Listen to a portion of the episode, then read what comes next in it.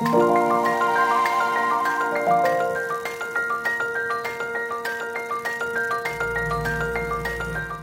欢迎收听《痛痛飞走了》。用声音解决你的身心痛点，我是巧兰，我是云晨，我是于婷。最近的本土疫情大爆发，痛痛飞走了，推出新冠即时报特别系列，希望用短短的时间带大家快速了解疫情。那其实各位痛友们啊，大家应该就觉得，哎，我们好久没有出现了。那其实我们真的是一段时间没有更新，因为大家也知道，最近的疫情变化其实真的很快速，从院内确诊嘛，然后到后来就是。双北爆开，然后开始各个县市都陆续有疫情，加上突然出现的校正回归，其实大家都瞬间是一一团乱。那后来其实也知道说，其实是筛检量暴增，塞塞后面塞车造成的，所以其实我们三个就是忙成一团，才这么久没有更新。那其实大家不知道记不记得，在四月份的时候，我们大家都还在纠结机师染疫的群聚啊，嗯，结果到了五月十一号开始，一切都变得不一样。那时候那天是先是出现了宜兰的游艺场啊，泸州的某社团的群聚啊，然后隔天又发现说啊，万华的茶艺馆也有一些状况。然后部部长后来也说了那句很有名的，发现人与人的连接，好像觉得说我们在宜兰、在泸州跟在万华的疫情好像可以串起来，似乎找得到源头，是不是可以松一口气？没有想到疫情就开始大爆发，双北在十五号的时候已经都出现破百例的个案，提升为三级警戒。十九号的时候进一步变成全国的三级警戒，而且连续两次的延长，然后我们也就展开了这样子比较紧缩、比较。呃，比较紧缩、比较防范的一个状态。那现在至少得维持到六月底，六月二十八号，这些都是短短一个月内的变化。那疫情变得跟我们的生活这么近，我们这一集就是想简单带大家回顾这段期间几次的重要事件，几次引起的争议。那最开始应该是从。院内确诊爆发的那件事情开始吧。对对，其实院内确诊啊，一爆发，其实大家应该有印象，第一间爆出来其实是和平医院，就台北市立联合医院的和平院区。然后其实当晚爆出来的时候，大家其实媒体都是写北市某医院，但其实我们私底下也都会去打听，所以哪家医院，其实就有听说是和平。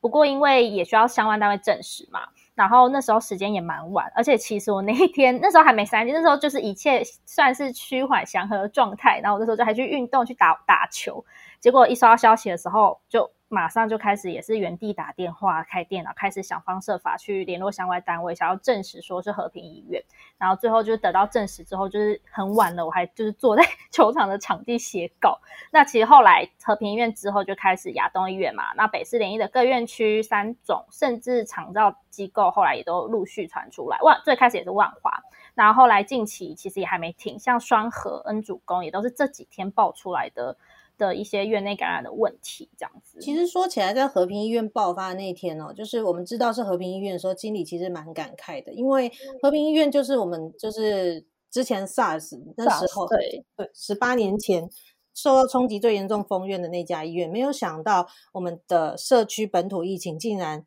院内感染、院内确诊又是从这边开始，所以那天其实大家也会觉得说：“天哪，怎么又是和平？”就觉得有一点难过，有一点就是惊讶啦，想说怎么会又是和平呢？觉得为他们有点感到可惜吧，因为觉得他们真的是很努力，而且就是蛮。蛮尽责的一个医院这样子，嗯，但是就是说到院内确诊，其实又不得不提台大医院了。其实因为我们都知道台大医院，大家都会说它是医界的龙头啊。然后在这段期间，其实也是台大医院也有出现人员的感染。当天在宣布的时候，就是大他第一时间就召开记者会对外说明，而且发现不止一个人感染，而且当然后那时候是说都集中在公务室，就是他们的公务室里面。那时候想说，天哪，连台大医院都爆发了院内确诊的情况，那到底这个疫情是多么的严重？然后台大医院那时候其实也是蛮果断的，他就是说，他直接宣布全院普全院的千人普筛，大概要花了两到三天，就是漏夜把它完成。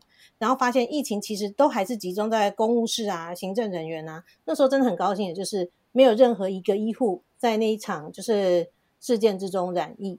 但是。在那件事情发生之后，最近近近期也是好像听说台大那边其实还是有护理师的确诊啦，就是有医护的确诊，但是听说可能也是跟像是来医院陪病的人有一些关联，因为你没有办法限制说可能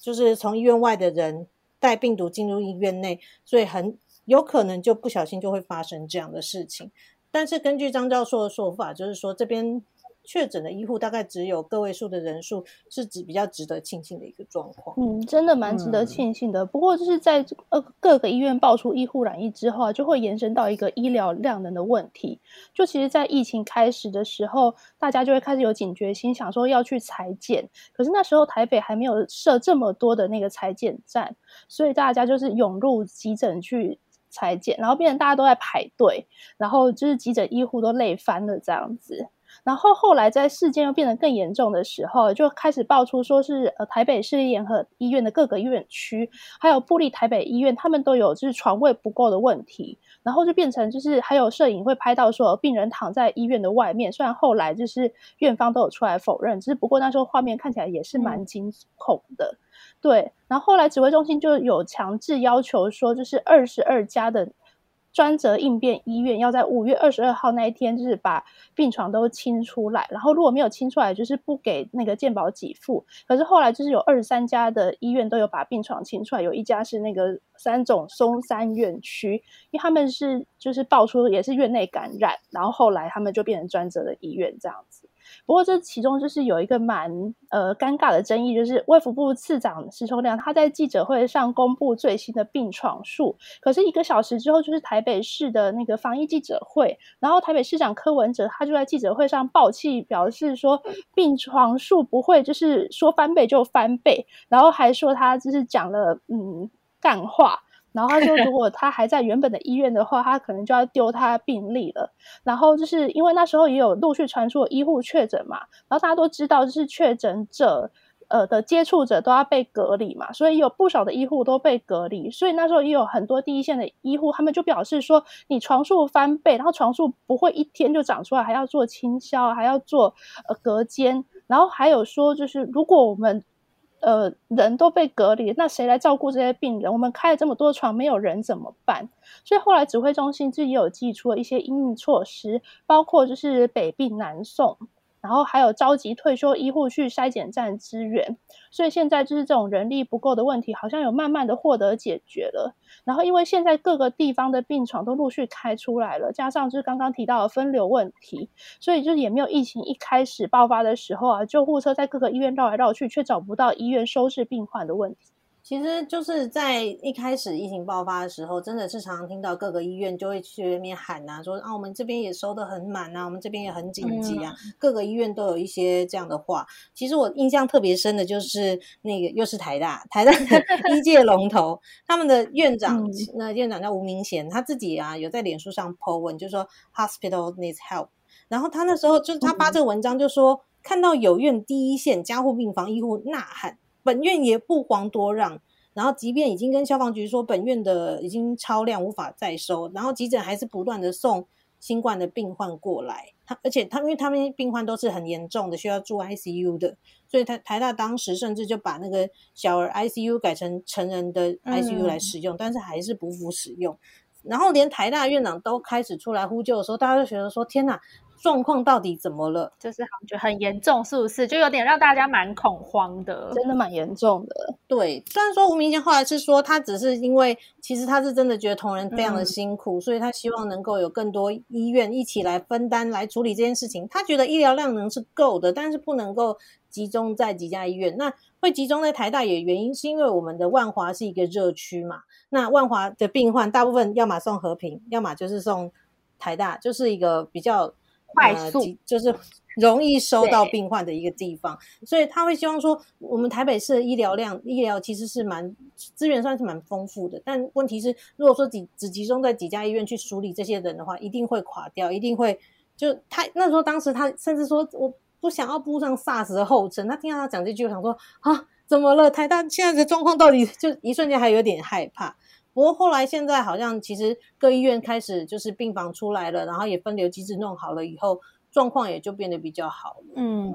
对啊，其实除了台湾本岛啦，其实大家也不要去忘记说，哎，还有离岛三个离岛嘛。那其实那时候疫情开始越来越严重的时候，三里岛其实也都很担心状况，自己的离岛的状况。所以我记得是金门一开始就先喊说：“哎，我们进来要快塞，要快塞哦。”然后当时也被指挥中心否决。然后我记得那一天上班下班回到家，指挥中心很晚了，快十二点，还为了这件事发新闻稿。然后那时候也是觉得，哎，不可以这样做。不过，其实后来经过讨论，加上疫情真的太严重了，那也真的怕这样一直蔓延下去，所以他们就说最后也同意说，哎，那离岛三离岛是可以快筛，但不能强制，就是哎，民众有愿意那就快筛这样。其实就是现在算是真的最后要做的防疫手段啦。所以其实那时候这这一一路选还是很蛮多事情，很就这这个篇章还没过，下个篇章又来了的感觉。那时候我一直觉得好像就是就是中央在跟地方在吵，跟离岛在吵架。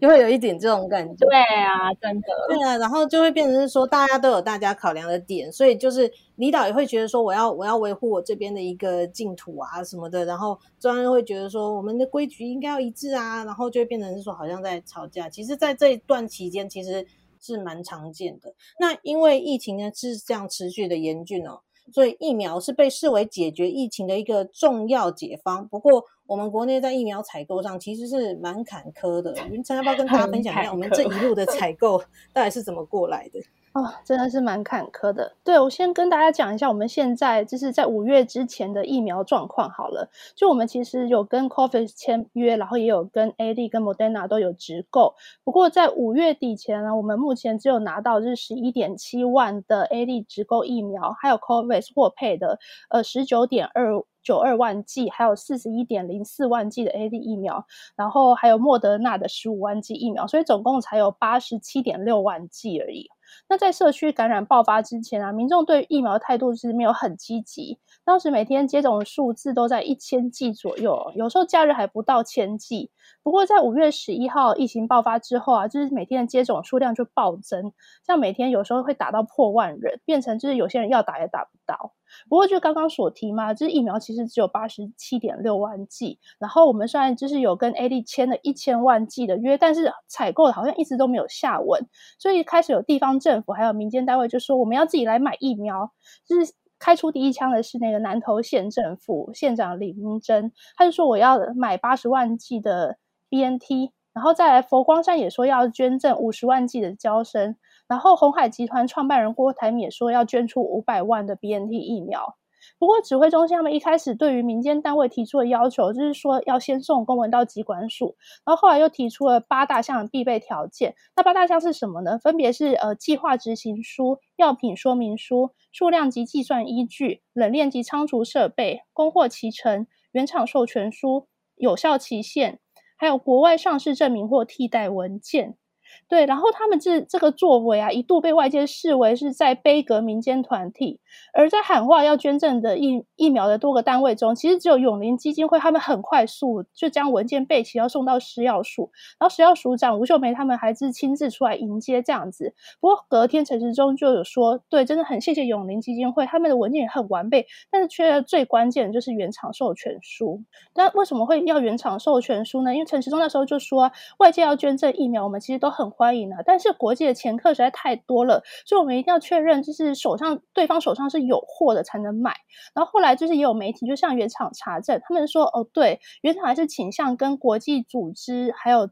政府进行交易。然后就是，所以指挥中心对于已经提出文件且有积极购买意愿的永林基金会，就会表示，就表示说他们会协助跟 BNT 窗口安排视讯会议，然后就是去提出意愿购买，然后政府也挂保证。虽然目前不知道进度如何啊，但是希望都会有好的结果。刚刚讲完就是现之前的采购疫苗争议，然后想跟大家说一下目前疫苗的最新进度。就在经过两周的就是各界要捐疫苗的风波之后啊，台湾突然多了很多疫苗可以打。第一个，我们就是要感谢我们呃友好的日本啊，他们把原本要给 COVAX 的一百二十四万剂疫苗直接捐赠给台湾。那他们前一天就宣布，隔天飞机就到到台湾了，真的非常的迅速。然后美国议员访台，就是也宣布要分配七十五万剂疫苗给我们，虽然还没有说厂牌啦，但依照目前食药署陆续通过 BNT 交生的 EUA，就可能会发现说，呃，这美国捐赠给我们的可能有这一些疫苗这样子。那如果真的，是 BNT 和交生的话，就代表台湾目前已经取得获得 WHO 认证的 A G、Moderna、交生、BNT 这四家疫苗。那还不算美国捐赠的七十五剂疫苗，目前我们已经有两百一十一点六万剂了。那在顺位分配上，最近有蛮多讨论的声音。乔兰，你这边是不是有听到？要帮我们说明一下？其实说到疫苗的接种哦，就是像刚云成有提到，我们一开始啊，其实。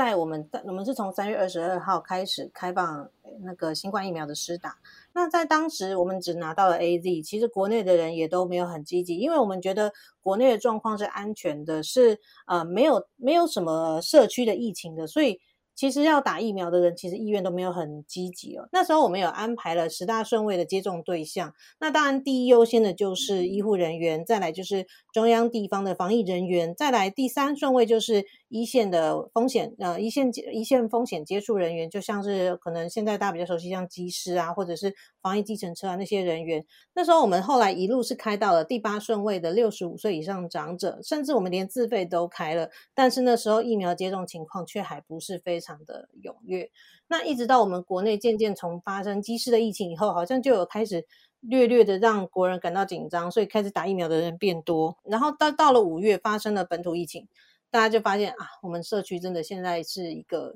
有病毒的状态了，而且其实我们不知道大家最近有没有观察到，其实大家最近有常在讨论，像是隐形缺氧啊，或者是说家里面的长者原本好像都还好好的，可是得了新冠以后很快的就过世了，也引起了大家的紧张，所以大家想要接种疫苗的意愿就非常的提，就是提升了。但就像刚刚说的，我们一开始其实买疫苗是充满了困难，所以在获得日本捐赠之前，我们其实整个是非常拮据的，我们只剩下第三批的疫苗是。COVAX 分配的第二批大概四十一万剂，但我们拿到这四十一万剂的时候，一开始就说我们把它要控管，只给一线人员使用。所以一般人现在想打疫苗，其实基本上也就是根本没办法打。不过因为就是多亏日本这批疫苗，我们又有其又可以针对我们其实一般的民众去做施打了。所以指挥中心也公布了新的七大接种对象，这个就是在跟着 A 日本的 AZ 会在六月十五号开打。那比较值得关注的就是里面有包含长照机构的住民啊，呃，照顾人员呐，还有七十五岁以上长者，他们的顺位都往前提了，分别是第五顺位跟第六顺位。那还有另外增加第七顺位的是攸关国安社会维持的一些业别的人，也可以列册来接种。这部分就要请各个各个部会去提名单哦，可能就像是呃运输业者啊。啊，高中职以下的学校的教职员或校内工作人员啊，这些其实都是可以列入第七类的。那他等他们这些都是需要造册，等到造册，嗯，云就是核准之后，他们就也可以来施打疫苗。但就现在等于是说，我们现在是开放，就是有新的顺位是七大类的优先对象。不过在开打之前，我们现在还是只有一到三类的，呃，像是医师人员啊、防疫人员可以去接种。但最近就发生了一起争议啊，是那个。北市的好心肝诊所，他跟台北市卫生局拿到了公费的 A Z 疫苗，原本应该是要给院内的医师人员来接种，但是却发现他们是拿去给志工来接种。北市府方面其实也坦诚说，他们在这件事情的处置上面是有一点疏失的，就是因为其实。诊所一开始跟他们要的是符合，就是他们院内医师人员登记的数量，然后后来第二次、第二天、隔天又再要了大概一千多剂的数量，这其实已经不是很合理了。但是他们好像就是北市卫生局的一个股长就把它放行，然后就让他们去。他们去使用的时候，他们竟然就使用到志工的身上，那志工的身份就非常的争议啊。因为一般来说，一到三类你必须是医师人员，嗯，要不然你就是在医院里面工作的人，嗯，但志工的定位是什么？其实这些就会让人家开始讨论，对，而且甚至他除了志工之外，还有志工的家人，对。但是我们现在已经把就是同住者可以施打疫苗这件事情已经终止了，目前是没有的。对啊，所以这件事情就非常的争议。那指挥中心的态度其实这次也蛮硬的，他们也就是说要严办，要司法调查。没错，这件事情也是有，也是应该说指挥中心他在他有发布了一个新闻稿，就是。先批了北市府，怎么可以把疫苗给他们？然后又念了诊所，怎么可以拿去给这些人、这些对象接种？然后就在做司法上面的严查，然后就觉得说，哎，指挥中心这一次的态度非常的强硬。没错，其实像好炒心肝这件事，其实就是争议真的很大啦。大家都是爆被爆出来之后，其实大家都在追这条新闻。然后像后来他们也有发声明稿，那他们声明稿的内容其实也受到一些。反弹的声音，因为他们觉得他们的立场是，这些职工常常都在机构帮我们服务患者，帮我们就是处理一些机构上的事情，其实也都是时常频繁会进出这些机构，所以他们觉得他们替他们争取打疫苗这件事情并没有不对，他们的立场是觉得没有不对，也觉得他们是出于善意。但其实今天部长其实在记者会，就是后来部长其实在记者会有讲。就讲说这件事情该去探究的是，它是不是符合第一类到第三类？就像刚刚乔安说的，需要是医师人员。那其实他们后来也说了，哦，他们有开放给非医师人员之外的志工、清洁人员、保全，甚至有一些真的完全不是医师人员的人施打。所以其实部长说这一点是要追的，他们要去看名册去干嘛？所以。这件事情现在就是司法调查，所以可能还是要一段时间才会有结果吧。嗯，不过就是我们接下来准备就是要开放一百二十四万剂的接种，其实这是一个不小的数量。那因为后面甚至于如果我们能够顺利取得更多的疫苗的话，还会有大规模的接种哦。所以诊所在就是疫苗接种这这件事情上面，未来会扮演也是会扮演一个重要的角色。对他们也是一个。真的是要对，所以那要怎么样去做管控这件事情呢？就变成是说后续要怎么样去做观察？因为其实大家都不希望说这个可以，就是有些如果说家里面的长者，如果会或许会因为这个疫苗可以，他可以活下来，他即便染了新冠，他也不会变成严重的重症。对于就是民众来说，这件是一件很重要的事情。所以听到有像是说你可能说特权的施打，你不是属于对象的施打，大家都会觉得非常的。就是难以接受了，其实会会感到愤怒的，因为这件事情真的是跟人命有关。对，没错。其实每一天接触的新闻消息都是略略的带有一些沉重啊，因为很多都是有多少人的死亡，然后很多的就是有多少人染疫，或者是医护人员的辛苦，或者是遭遇到暴力。最近不是也有一些医疗暴力的事件传出嘛？其实那时候我们也觉得非常的难过，像是护理师被。砍伤的事件，对，被砍伤，对。其实除了医疗暴力之外，最近其实更多的都是有些医护会在他们自己的社群。分享说，哎，看到有有一些就是真的恶化到重症患者要离开，跟亲人间道别都是用视讯或什么，其实这些故事看来都让人真的蛮鼻酸。对啊，就觉得如果说这个疫情如果说能够缓下来，或者是说能够透过疫苗啊接种疫苗的方式让，但是其实因为疫苗打下去还是要一段时间才能够发挥效力，所以这真的是要一段时间一段时间慢慢才能够努力建构起来的保护了。嗯，就希望能越来越缓解。对啊，就是但是这条路应该还有一一段，台湾应该还有一段路要走。对，那其实我们今天的痛痛飞走了，新冠即时报就要在这边告一段落了。如果喜欢我们的 podcast，请快点追踪痛痛飞走了。那在各收听平台按下订阅，还有评分。那我们的 IG 也开张了，那也可以追踪我们的 IG Payment Fly Away，那都会不定期更新节目的相关资讯。有任何疑惑或问题，都可以私讯小盒子哦，我们都会看到。痛痛飞走了，我是巧兰，我是云晨，我是于婷，我们下次见，拜拜。